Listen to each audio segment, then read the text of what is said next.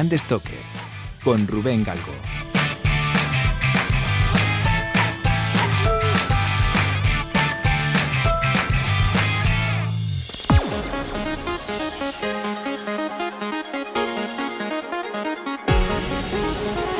Hola, ¿qué tal? Muy buenas amigos y amigas de Brand Stoker. Bienvenidas, bienvenidos al decano de los podcasts de branding en castellano.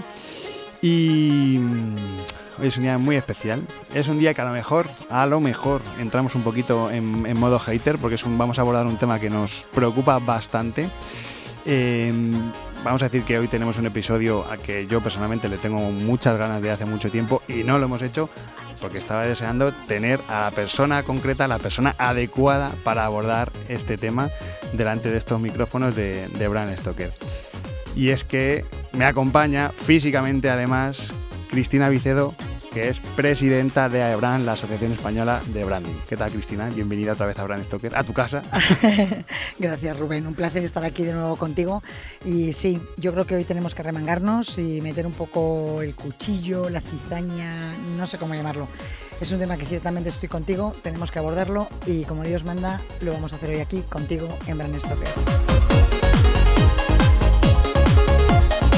Yo creo que es un tema además que, que es de los grandes problemas que, que, adolece el mundo del branding, que adolece nuestro sector. Es decir, que mm, al final eh, estamos hablando de, del proceso de creación y de gestión de marca. No nos confundamos con otras acepciones que pueda tener el, el término branding.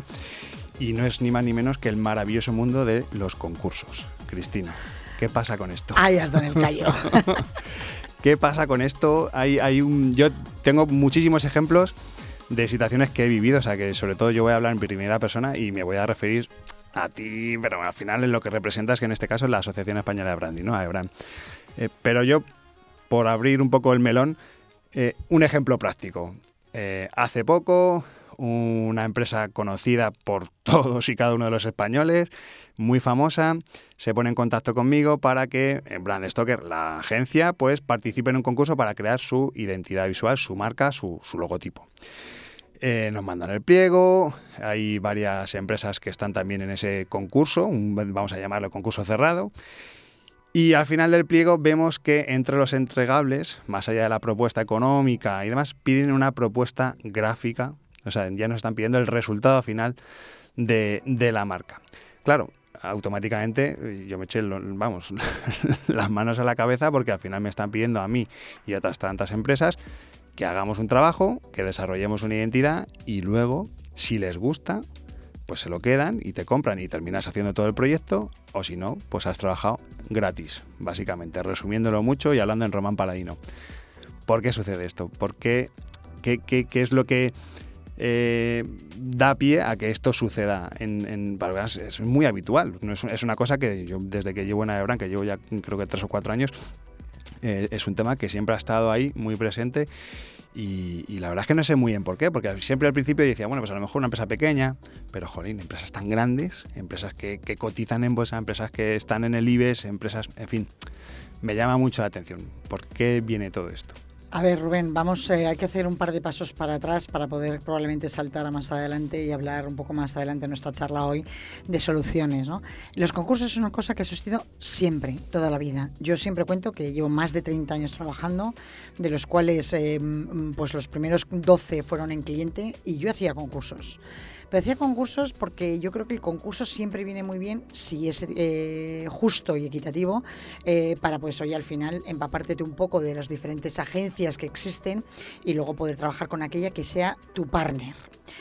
La razón de ser de un concurso debería ser esa, es decir, yo abro un concurso porque quiero encontrar la agencia para lo que sea, branding, uh -huh. publicidad, promocional, sí. eh, cualquier cosa, para encontrar un partner para, con el que voy a estar trabajando al menos durante unos años. Ese es un estilo. Otro estilo es, oye, yo tengo un pool de agencias, como ocurre normalmente con las empresas más grandes, uh -huh.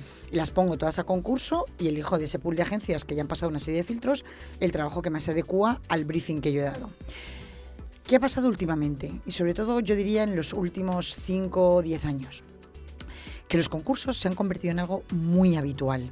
Tan habitual que yo creo que en algunas ocasiones no son ni siquiera necesarios Porque si tú tienes a un buen partner con el que estás trabajando, pues lo lógico y lo normal es que sigas trabajando con ese partner Claro. para las necesidades que tengan, más allá del branding, de la publicidad, de la promoción o incluso pues de una cartelería o una señalítica para tu oficina. Eh, esa prostitución un poco del concurso, permíteme la Sí, sí, sí, comparación con una profesión, eh, es, pues nos ha llevado a que haya concursos pues, pues tan, tan raros como el que me comentas. Y no tan raros, sino que, oye, yo quiero hacer concurso, ¿qué hago? Pum, pido lo que quiero y elijo sobre foto. Es decir, a un concurso de belleza y elijo a la más bonita.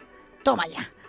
Hay ahí detrás un trabajo, una creatividad, unas horas de personas que lo han puesto eh, sobre la mesa para que tú elijas por aquel que más o menos subjetivamente a ti te enganche más. Cuando lo, normal y lo racional sería, eh, Rubén, es que tú puedas defender tu trabajo, explicar por qué has llegado a esa definición final y, por supuesto, pues si es la que el cliente elige, te vea remunerado por ese trabajo realizado.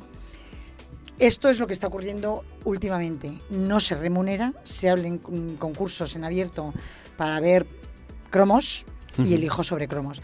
Pero es, es corto también, o es importante también que definamos que no son solo creativos. Hay concursos también estratégicos, eh, Rubén. También, O sea, yo cierto. te puedo hablar de otro concurso, pues no hace muchos meses, de una institución académica, que lo que pedí- pedía era un trabajo de posicionamiento estratégico. Es decir, no hablaban de creatividad, hablaban de estrategia. Y tampoco era remunerado. Mm, eh, vamos a hablar de ello. Yo he dicho muchas veces, tú no entras en la panadería, pides una barra de pan, eh, la muerdes y si no te gusta Claro. se la devuelves al panero Claro. eh, o al, al panadero, perdón. O, o peor, pides a todas las panaderías del barrio que te den un cacho de pan, te los comes todo y luego coges, te quedas el que, te- el que más te gusta. El resto, Efectivamente. Entonces, aquí hay trabajo, hay trabajo de profesionales, profesionales que llevamos mucho tiempo trabajando en, en la creatividad, en la estrategia, en la implantación, para que ahora de repente se abran concursos y pidas pues cromos para elegir aquel que a ti te encaja mejor. Y es que además eso es importante, porque yo he tenido la oportunidad de hablar con un montón de personas, estos responsables que bien sean de marca, de marketing, de comunicación, la persona que toque que sea la encargada de llevar a cabo esta creación de marca a nivel interno de la propia empresa, y siempre me he encontrado con el mismo argumen- argumento. Jo, es que yo no sé cómo trabajáis, es que yo no sé si vos si lo que me vais a hacer me va a gustar o no. Vamos a ver.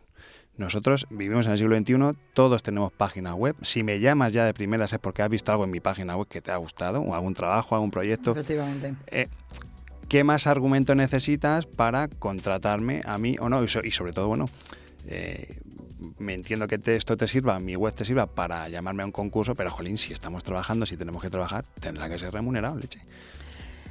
Yo eh, parto, el principio principal, y valga la redundancia, es ese. Es decir, en cuanto tú pones talento a trabajar, que hoy en día quizás sea lo más valioso de todas las compañías, el talento, porque es lo que nos va a diferenciar a futuro, si eso es lo más importante, eh, tienes que remunerarlo, independientemente de lo que pidas. Eso uno.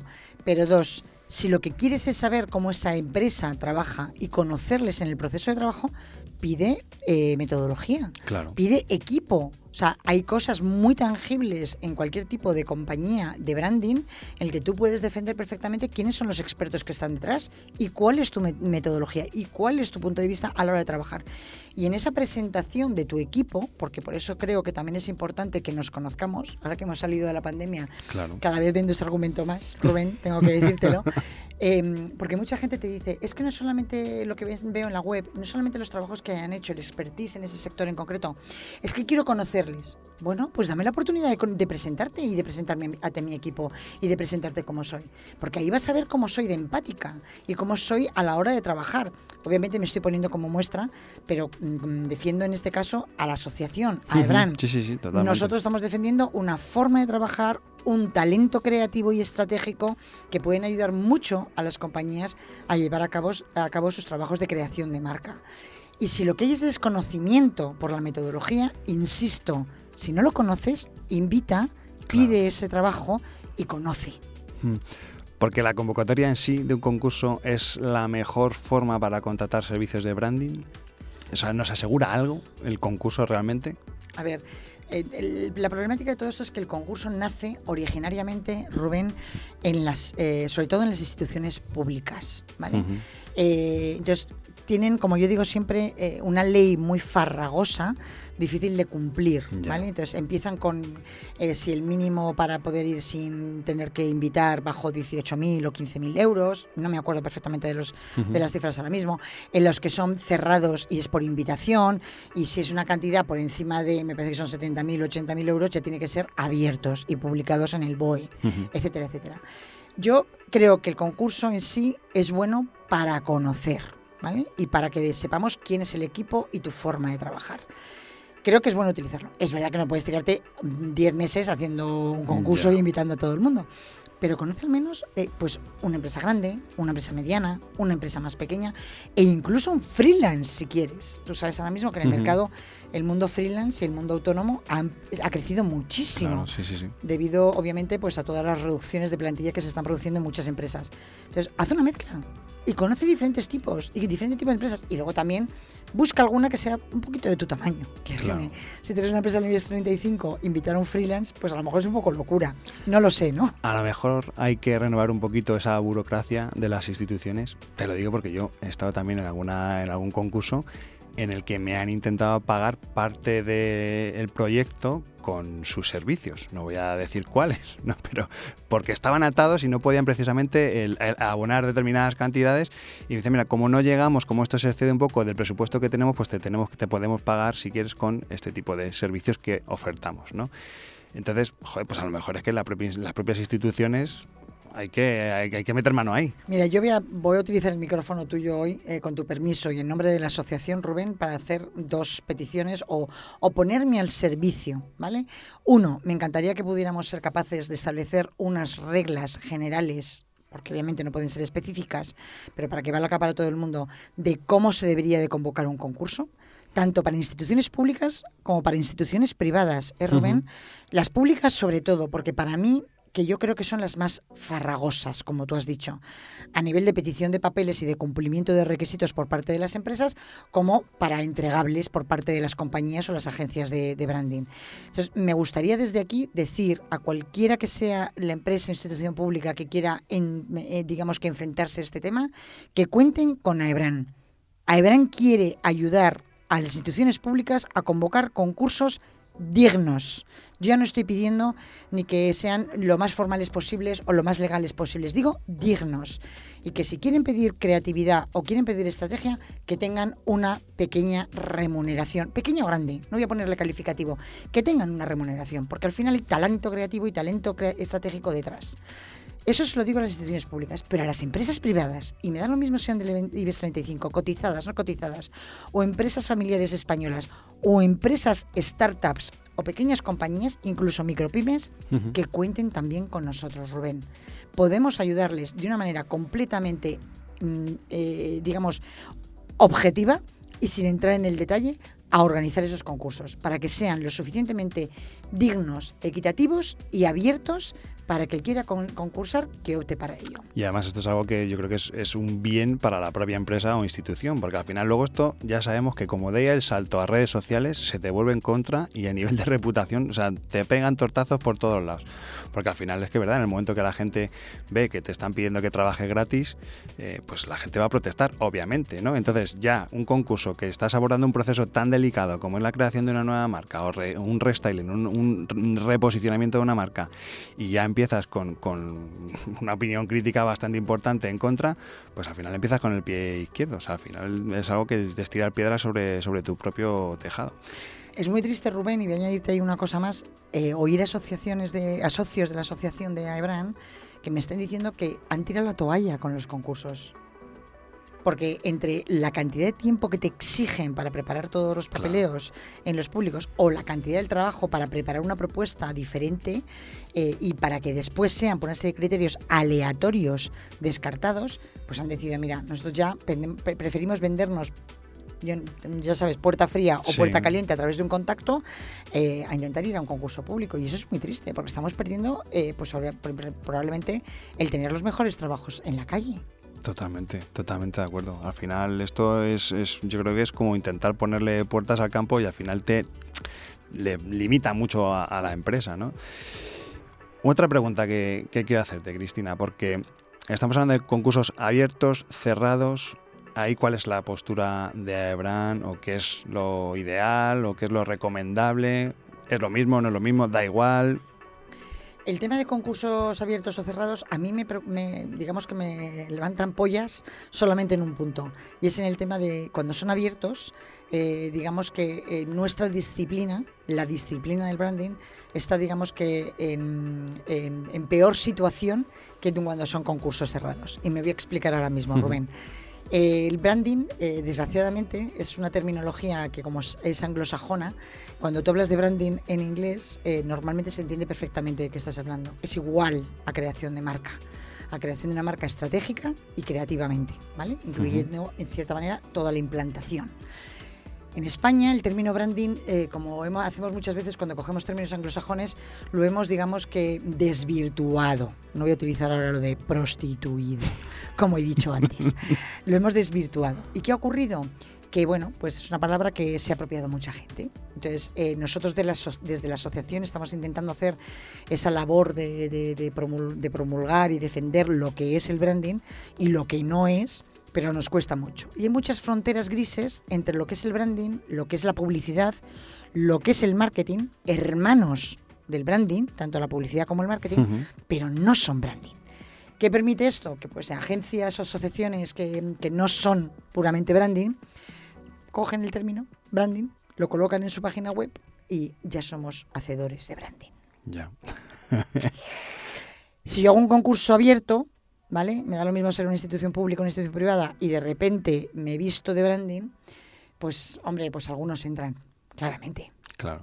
Y conozco un caso muy claro y muy cercano de una institución pública que ha abierto un concurso muy legal y muy digno, abierto, perfecto y maravilloso, en el que los cinco finalistas han sido todos de agencias de publicidad. ¿Es triste?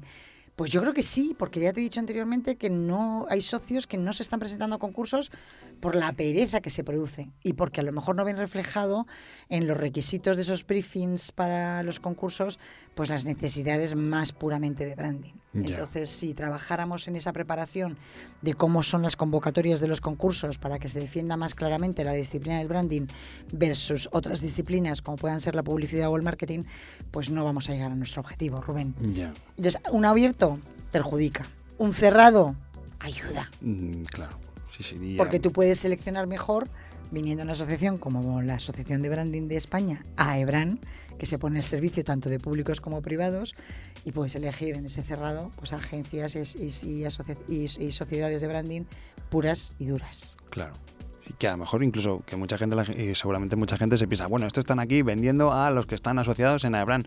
Si hay gente que no está en Aebran, pero cumple un poco los requisitos básicos de, de, metodología, que no joder, si es que es lo que decíamos antes, solamente hay que ver la página web, ¿no? Y ver un poco su portfolio. O sea, que esto no es una cosa de, joder, estos intentan hacer un lobby. No, no, que no. Que esto va de, defender un trabajo bien hecho, de defender una metodología que cada uno tendrá la suya, pero que cumpla más o menos un marco mm, lógico y sobre todo la parte de la remuneración, que es, que es, es, esencial. Son las dos cosas más importantes, Rubén. Si hoy tendremos que quedarnos con dos grandes ideas, yo me quedaría con esas. Una, que se establezca el marco de la convocatoria del concurso mm, lo suficientemente clara para que sepamos qué estamos pidiendo, más allá de que sea branding, marketing o, comunicación o publicidad. Y dos, que siempre que vayan a pedir un trabajo extra para poder, digamos, que defender bien con qué empresa quieren trabajar, yo pediría obviamente una remuneración, ya sea creativa eh, lo que pidan, el trabajo creativo que pidan o estratégico. Este podcast es una iniciativa de Brand Stoker, el estudio especializado en creación y gestión de marcas de Rubén Galgo. Si lideras una empresa o eres la persona responsable de crear o rediseñar la marca de tu compañía, no dudes en ponerte en contacto con nosotros. Búscanos en nuestra web brandstoker.com.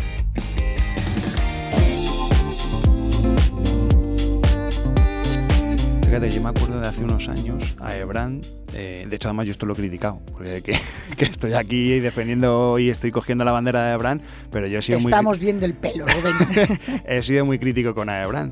Y precisamente recuerdo que se sacó hace unos años un decálogo de buenas prácticas, eh, que está por ahí, yo lo tengo en la web colgado. Se y llama demás. código ético. El código ético, eso es. Incluso ahí había un marco, no sé si era una recomendación de 3.000 o 2.500 euros por sí, concurso. sí es. O sea que estamos hablando de, jolín, que si estás abordando, si quieres abordar el cambio de tu marca con ciertas garantías, que, que menos que andar por esa cifra. Aparte de una cosa que, que hemos comentado antes sobre récord, que eh, estamos echando piedras sobre nuestro propio tejado, los profesionales del branding, cuando participamos en esos concursos y si estamos hablando de un proceso estándar de posicionamiento, naming, identidad visual, eh, toda la parte de activación de la marca, más o menos que es un poco el proyecto típico, más o menos en el que todos sol- solemos trabajar, o todas las agencias, o la mayoría de los estudios creativos o consultoras que nos dedicamos a esto, eh, claro, cuando, cuando de repente les damos Algo por, en dos semanas, cuando necesitarían dos meses. Claro, es que es como decir, pero bueno, no, y venga, hemos ganado el concurso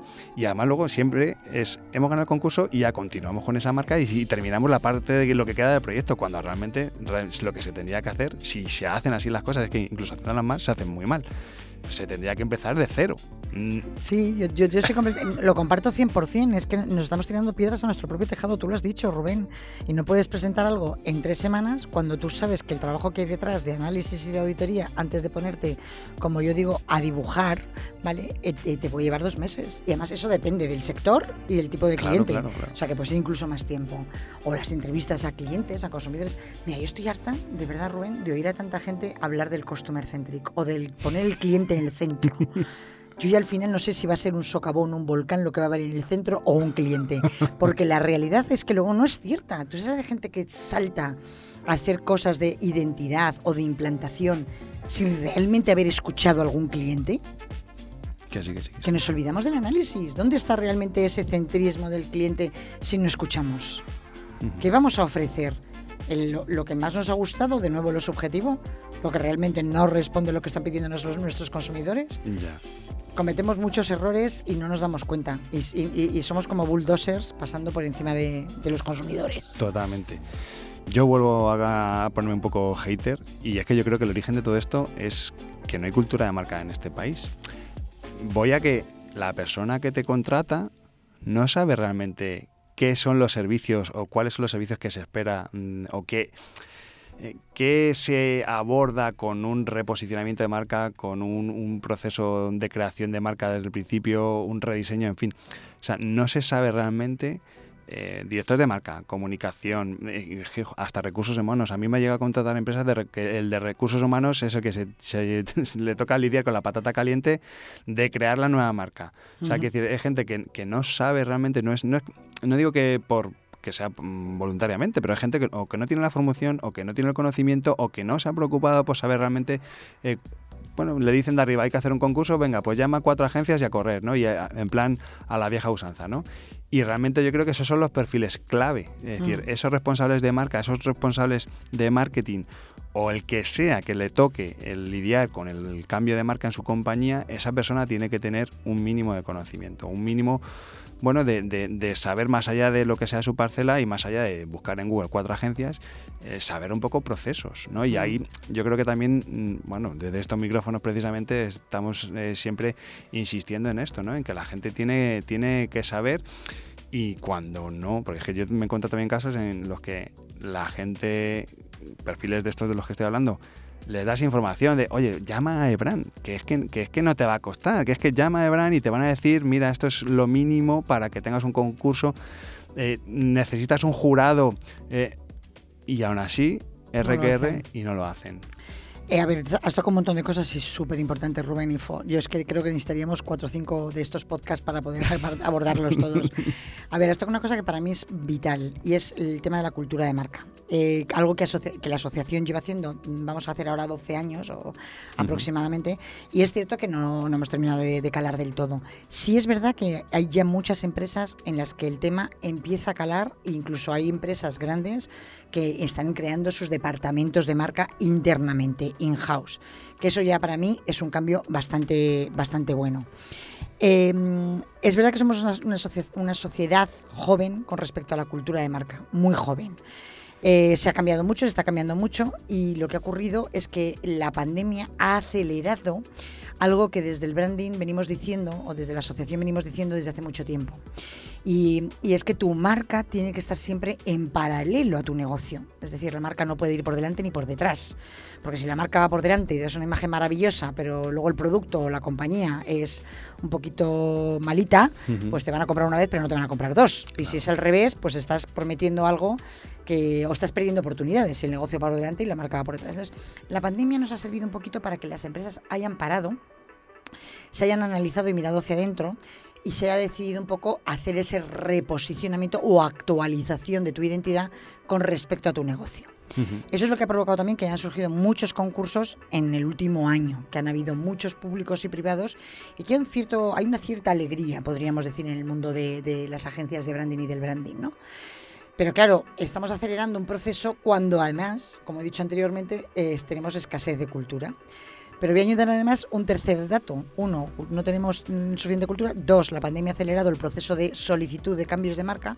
Y tres, se ha producido algo que para mí es bastante importante y es que eh, todo el tema este del mundo Internet y la rapidez y demás ha hecho que la marca ya no esté y no debería de estar, aunque sigue estando todavía, en manos de recursos humanos, en manos de director de marketing, en manos de director de comunicación, que no, sino que en algunos casos ha subido directamente, también post pandemia, a responsabilidad del comité directivo o incluso del CEO. ¿Y qué ocurre? Que entonces ahí arriba todavía hay menos cultura. Sí, porque ya sí que es subjetividad pura.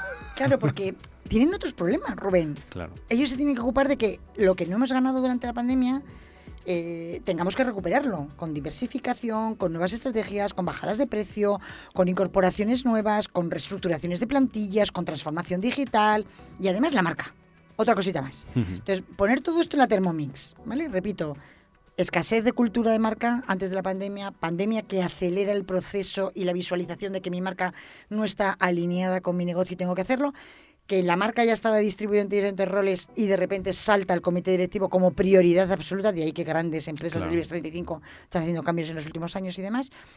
¿Y qué hacemos, Rubén? Y nosotros, una asociación en crecimiento, solo tenemos 12 años, somos súper adolescentes, súper jóvenes, y no, no damos a todo. Entonces, de nuevo, Rubén, tenemos que poner el micrófono más alto porque a lo mejor no nos oyen lo suficiente, para decir que estamos aquí, que por favor que cuenten con nosotros, Rubén, que la asociación está para ayudar a dignificar la creación de la marca estratégica o creativamente y hacer concursos dignos para todos, respetando el talento, la creatividad, que es lo único que probablemente nos vaya a salvar de las máquinas. Ya.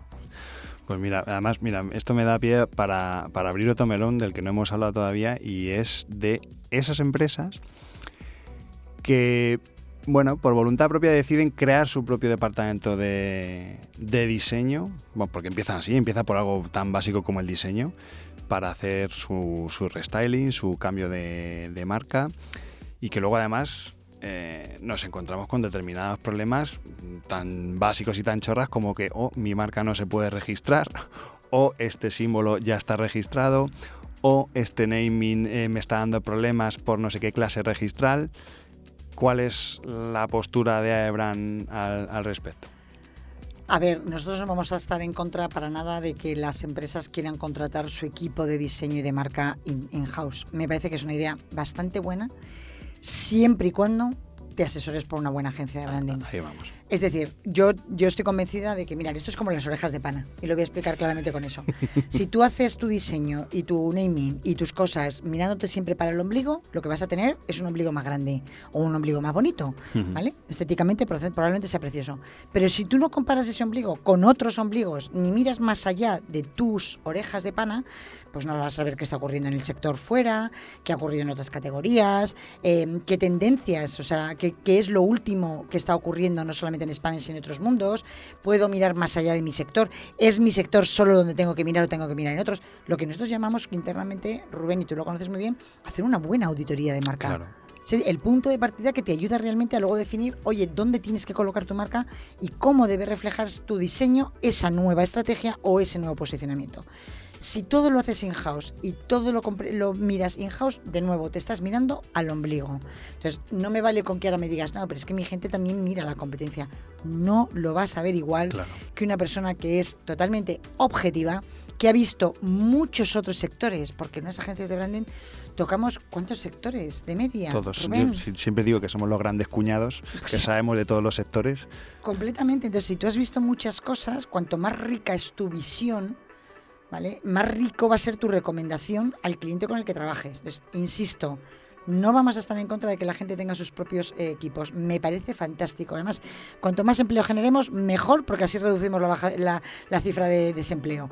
Pero no os olvidéis que existen agencias expertas, que por eso somos expertos. Por eso surge esta asociación, para crear un expertise en una disciplina muy concreta, que es la creación de marcas. No, y además es que lo apuntabas tú muy bien antes. No es lo mismo el montar un equipo ad hoc eh, por muy buenos que sean esos profesionales o esos creativos, eh, pero que a lo mejor no tienen la experiencia que, bueno, a lo mejor no, seguramente no tengan la experiencia que tiene un estudio especializado en creación y gestión de marcas, una consultora de marca, una agencia especializada en, branding. O sea que al final no es comparable realmente. Que luego podemos tener un resultado pintón. Mm, bueno, sí, Mira, yo siempre digo, Rubén, a todos mis clientes cuando me dicen, pero Cristina, ¿qué me va a defender el que yo invierta dinero contigo a que no lo invierta? Yo siempre digo lo mismo, Rubén. La diferencia es tan sencilla como que puedas ganar más. Yo no te digo que vayas a dejar de vender. Si no lo haces, vas a seguir vendiendo. Ahora, si lo haces como yo te digo y lo hacemos como Dios manda, tú vas a ganar más. Lo que estás perdiendo es pues no ganar más de lo que ganas, ¿vale? Total. Hay dos cosas además que quiero recordar, Rubén, porque lo bueno de la asociación no es que solamente defendamos en los concursos dignos, el que las agencias de branding podemos aportar ese punto de vista que internamente no tengan, sino porque es que además nosotros generamos contenido, Rubén, que es lo que no quiero que la gente se olvide de ello. O sea, nosotros tenemos dos grandes eventos, uno bianuales los dos, uno es el Brand Pulse, que este año lanzamos a final de año de nuevo, en el que estamos constantemente preguntando a la inmensa mayoría de las empresas españolas, grandes, pequeñas y micropequeñas, ¿Qué pasa? ¿Qué está ocurriendo? ¿Cuánto invierten? ¿Cuánto no invierten? ¿Quiénes son sus equipos? ¿Qué necesidades tienen? Y ahí van a recibir información que les va a ayudar un poco a ese, digamos, organización de su equipo, visión de qué tienen que hacer con su marca, etcétera, etcétera. Pero es que luego encima tenemos los premios a Ebran Rubén. Empezaron el año pasado y volverán a ser en el 2023. Premios que lo que quieren es premiar la excelencia de los grandes trabajos hechos por grandes empresas y que los vamos a premiar porque sabemos que son empresas que han seguido lo que nosotros recomendamos, un proceso. Claro, eso es. Y además, un poco, mm, volviendo un poco a lo que decíamos antes, por ejemplo, este año uno de los ganadores ha sido el Grupo Antolín, que les hemos tenido también en Brand Stoker, que la gente se meterá en la página web y dirá, jo, vaya logotipo y tal. No, es que, estamos hablando de estrategia, no estamos hablando de diseño solamente. Y, fueron premiadas porque la metodología, bueno, y para muestra un botón, ¿no? Que pues, se puede escuchar, podéis escuchar la entrevista que le hicimos aquí a su responsable de marca, porque realmente cumplían todos los procesos perfectamente, se apoyaron en una consultora. Quiero decir que al final, mm, insisto, no es una cosa en plan endogámico, no, esto de brand solo quieren darse bombo, autobombo entre ellos. No, no, o sea que al final estamos hablando de unos buenos procedimientos, unas buenas prácticas y sobre todo el, potenciar un poco la cultura de marca, porque cuanta más gente, cuanta más personas que toman decisiones en materia de marca, sepan más o menos cuál es el marco de actuación, al final lo que vamos a tener son mejores marcas, porque además es que luego siempre lo vemos, no, ojo, es que las marcas inglesas como molan, es que el diseño alemán, es que las marcas estadounidenses, bueno, ¿y por qué no las marcas españolas? Vamos a ver. Ahí yo siempre digo, eh, Rubén, y lo he dicho antes, que somos adolescentes en la asociación, pero también como nación, como país, somos también bastante jóvenes. Nosotros hemos salido de una dictadura hace unos 40 y algo años, ¿vale? Eh, eso nos tuvo fronteras cerradas hacia el exterior, de nuevo insisto en lo de las orejas de pana, pero ahora a nivel nacional, ahí teníamos unas orejas de pana, no, vamos, una pedazo orejona, ¿no? Entonces, si tú no ves fuera, si tú no miras, eh, si tú no recibes inputs de otros países más avanzados a nivel marketing, o sea, Estados Unidos nos lleva a la delantera en el marketing y en las marcas porque llevan miles de años más que nosotros haciéndolo. Entonces, nosotros somos jóvenes, tenemos 40 años, entonces nos queda todavía pues mucho por hacer. Em, nos llevan la delantera en años, en experiencia y probablemente en apertura y en, y en como yo digo, en intercambio. También nos ocurre que somos una disciplina pequeña y que nos falta intercambiarnos más en cuanto a expertise y conocimiento con otras asociaciones. De hecho, yo también puedo decir desde aquí que hemos tendido la mano a muchas asociaciones para, para co-crear y para generar mucho más contenido y nos está costando. ¿eh? Desde aquí doy las gracias a todas las que con las que hemos llegado a acuerdos, como por ejemplo recientemente con el Foro de Marcas Renombradas, eh, con el Instituto de Empresa, con una institución académica que creo que tiene una reputación sobrada para ayudarnos en todo este tema, pero nos está costando, Rubén, nos está costando que todas las asociaciones nos dejen entrar. Y yo muchas veces pienso, porque, porque creo que nos tienen miedo, creo que piensan que realmente somos una disciplina que podríamos mejorar mucho las cosas, pero por otra parte perjudicarles a ellos. Hombre, es que al final el, branding siempre ha sido un poco el gran ninguneado, ¿no? Entre las agencias de publicidad de toda la vida, ¿no? Que eh, estudios de diseño meramente, ¿no? O incluso empresas de, de packaging, que al final que bueno, pues al final es como, bueno, venga, pues te hago la marca también, ¿no? Es como el servicio, el servicio extra, ¿no? Y al mm. final, oye, cuando viene... Es la mejora de los concursos en muchas ocasiones, Rubén. Es verdad. Porque yo lo he visto. es decir, tú presentas un concurso en el que pides a lo mejor una campaña de publicidad y la mejora es, oye, toma, y de repaso te damos, te regalamos una mejora en la identidad. Sí, sí, sí, sí, sí. Es... Muy triste, ¿eh? Muy triste. es verdad, es verdad. Muy interesante, Cristina. Yo creo que está siendo muy interesante. Eh, llevamos ya casi una hora de, charla, mm, pero no me gustaría perder la ocasión para preguntarte em, cómo puede ayudar a Ebran algunas mm, pilorillas, un tip de, bueno de cómo pueden ser esas ah, empresas, instituciones que necesiten contratar los servicios de branding, cómo puede ser ese asesoramiento o qué recomendación así un poco básica mm, bueno, por quien esté escuchando el podcast ahora mismo, que se quede con la cosa de decir, bueno, ¿y, cómo, cómo, puedo empezar? ¿no? ¿Cuál, bueno, antes de contactar con Abraham, por ejemplo, ¿qué puedo hacer yo por mi cuenta? ¿no? Por supuesto, contactar con Abraham. yo siempre diría que el primer paso para mí es contactarnos. O sea, creo que si, no saben lo que quieren pedir y, sí que saben que es algo que tiene, está relacionado con la marca, que nos llamen. Y me dan uno que sea para creación, creativa o estratégica, que para implantación, Rubén. La gestión de la marca hoy en día es una de las cosas más relevantes.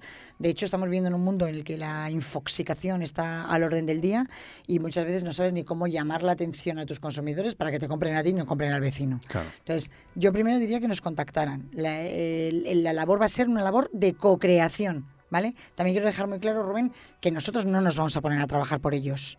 Eh, vamos a ayudarles a asesorarles y vamos a trabajar conjuntamente en que el pliego sea el mejor.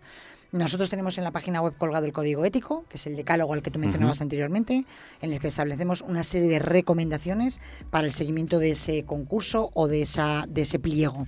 Pero si aún así quieren que, les asesoremos y que estemos en, en la producción del pliego final antes de publicarlo, estamos más que a su disposición para que nos llamen y acudamos a ayudarles. Básicamente tiene que haber un buen briefing, ¿no? que es, eso es, entiendo que es, esencial. El hacer una convocatoria, eh, bueno, pues como decía antes Cristina, pues que fuese un poco, que, no sea muy amplia, o sea que, bueno, tener una mínima selección de algunas agencias por supuesto la, la, remuneración que tenga cierta horquilla. Si van a pedir, si van a pedir algo creativo o estratégico, Rubén, porque yo creo que lo mejor sería que se atuvieran simplemente a metodología, eh, equipo, expertos y experiencia previa relativa o relacionada con el proyecto. Esas tres cosas pueden estar perfectamente en un pliego solicitadas y te sirven más que de sobra para el seleccionar a tu partner. Claro.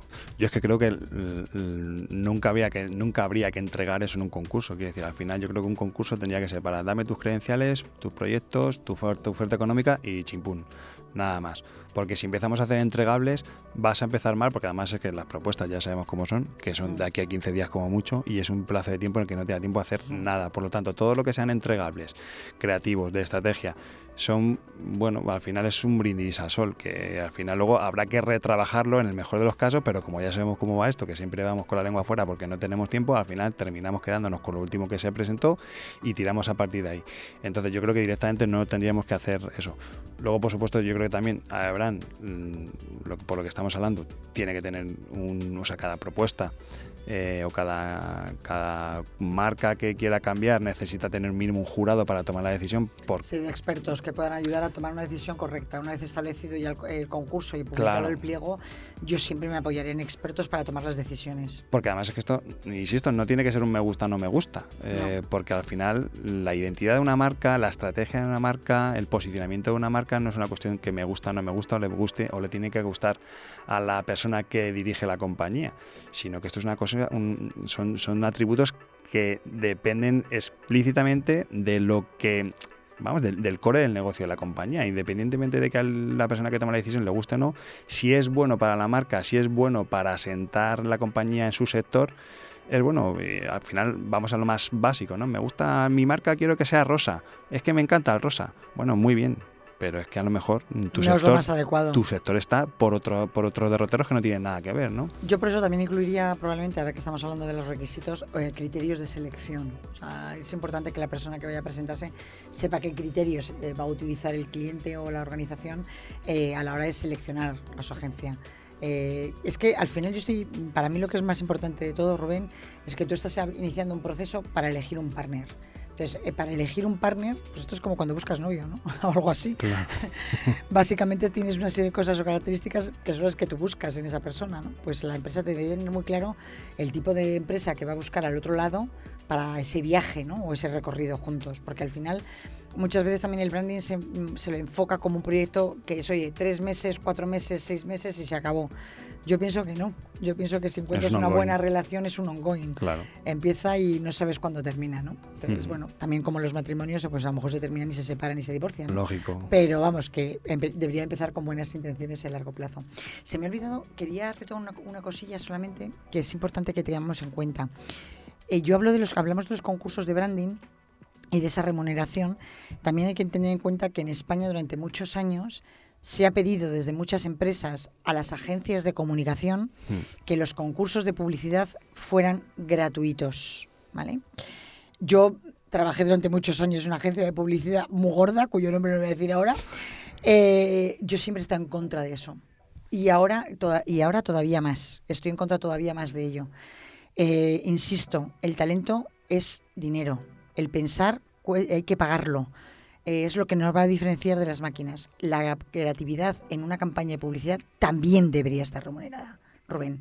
Y creo que a lo mejor también nosotros estamos sufriendo un poco pues de aquellos barros, pues estos lodos, ¿no? Y nos está perjudicando también un poquito. Es verdad que los que ya llevamos tiempo en el sector hemos vivido eso, ¿no? De, bueno, espera, ¿por qué no le hacemos un ejemplo visual que lo vean y píntale, aunque luego no sea el logo definitivo, pero píntalo mm. porque al final les va a entrar por los ojos, que en el fondo nos está dando la razón en el sentido de que, joder, que al final es muy importante lo visual porque mm. sabemos que es una herramienta de venta brutal. Pues, cojones, vamos a hacerla bien, ¿no? Y me gustaría también decir, eh, porque me imagino que estamos llegando al final, ¿no, Rubén? Cerrar un poco con decir que sí que hay concursos que lo están haciendo bien. ¿Vale? Eh, yo recientemente he participado en uno en el que todas las pautas, los tiempos, incluso la remuneración por el trabajo creativo, la remuneración para los, los finalistas más el ganador, todo ha estado, en, como yo diría desde Abraham, en perfecto. Es decir, eh, creo que se puede hacer, hay ejemplos de que se ha hecho, y además recientes. Eh, invitemos a todo el mundo de que traten de cumplirlos, Rubén. Y además que es una cosa que, es fácil de conseguir, que vamos a que no estamos diciendo de que no, es que esto me implica en gastarme una millonada. No, no, no, no, es que al revés, es que en el momento que entendamos de que esto no es un gasto, sino que es una inversión, eh, es cuando empezaremos a darnos cuenta de que realmente el branding nos va a aportar algo a nuestra compañía, a nuestra empresa, a nuestra institución. Y yo creo que ese es el, paso previo. Estoy completamente de acuerdo, Rubén. Muy bien, Cristina, yo creo que no se nos sabía nada, ¿no? ¿Nos matará alguien, tú crees, cuando salgamos de aquí? Yo, yo creo que no, no hemos, hemos Pensé que íbamos a ser más haters, pero al final yo creo que hemos estado bastante moderados, pero yo creo que no nos, no, nos hemos dejado nada en el tintero, ¿no? No, pero sí, el mensaje es claro, ¿eh, Rubén? Hay que cambiar esto, o sea, de verdad desde aquí, que lo que se vaya a pedir, que se pida basándonos en, pues eso, en experiencia, metodología o equipo, eh, eh, que hagan hecho, hayan hecho trabajos similares o parecidos, eh, ya puedes elegir abierto o cerrado el concurso, pero pidamos ese briefing, esos criterios de selección, pidamos esa propuesta técnica, eh, pero no, no, nos metamos en la parte de creatividad o estrategia. y si se pide, que se puede pedir, acordémonos de que hay que remunerarlo, que hay, talento detrás, hay creatividad detrás. Si queremos además que participen los mejores, porque si no hay remuneración, los mejores no se van a presentar, Rubén. O sea, yo ya he visto, como ya he dicho, mucha gente que está saliéndose de los concursos porque no ven lo positivo, no ven el, el, qué hay detrás, la necesidad de hacerlo para que después pues elija a cualquiera, ¿no? Entonces, no, que por favor lo hagamos. Y que para los que lo están haciendo bien, que sigan haciéndolo bien, ¿no? Claro, que, sigan apostando y que se sigan apoyando en, en Aebran, como estos ejemplos que estabas diciendo antes, porque al final yo creo que es, es el camino y bueno, pues todos soñamos con un futuro en el que, que, yo creo que además no es muy lejano, o sea, porque es verdad que se están dando pasos bastante de gigante, pero bueno, todavía hay camino por recorrer de que, jolín, que llegue un momento que nos convoquen a un concurso y que sepan las personas que convocan qué necesitan, qué requieren, a quién contratar y, y que, que cuenten con nosotros si nos necesitan. Me estoy acordando de una herramienta que no he comentado y que también es bueno. Nosotros entre los socios tenemos lo que llamamos una uh, infoalerta. Eh, cuando un cliente nos llama a un concurso solicitando creatividad o estrategia sin remunerar. ¿Vale? Entre nosotros nos avisamos, nos ponemos de acuerdo y entonces desde Ebran eh, invitamos al cliente a cambiar esa postura. ¿vale? Uh -huh. Entonces vamos a seguir haciéndolo.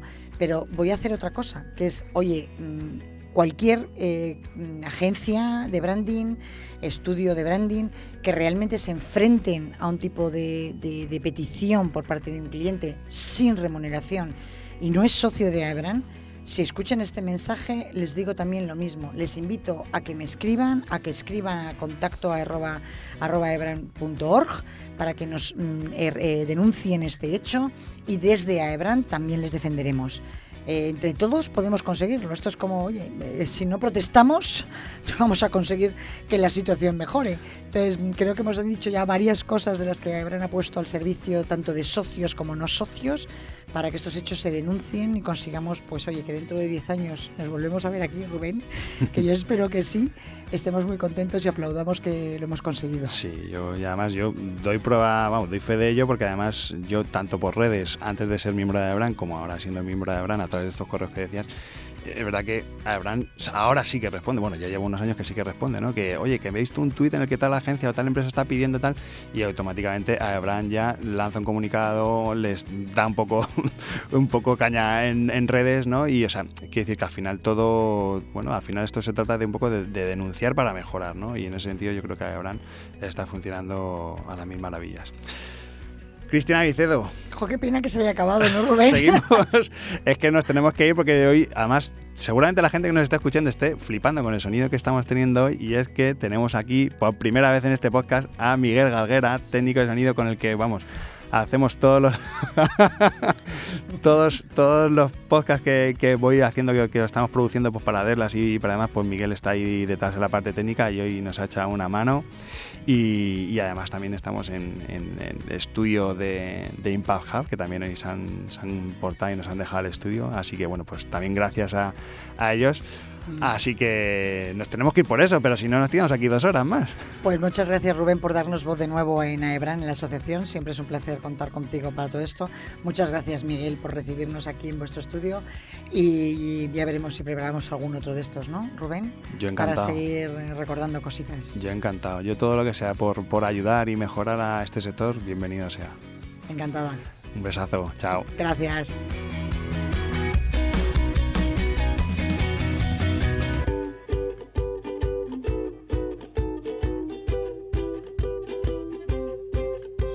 Antes de despedirme, quiero recordarte que puedes seguirnos en Twitter, Facebook e Instagram, donde nos encontrarás con el usuario Bran Stoker, o si lo prefieres, me puedes seguir a mí a través del usuario Crenecito. Este podcast es una iniciativa de Brand Stoker, el estudio especializado en creación y gestión de marcas de Rubén Galgo. Si lideras una empresa o eres la persona responsable de crear o rediseñar la marca de tu compañía, no dudes en ponerte en contacto con nosotros.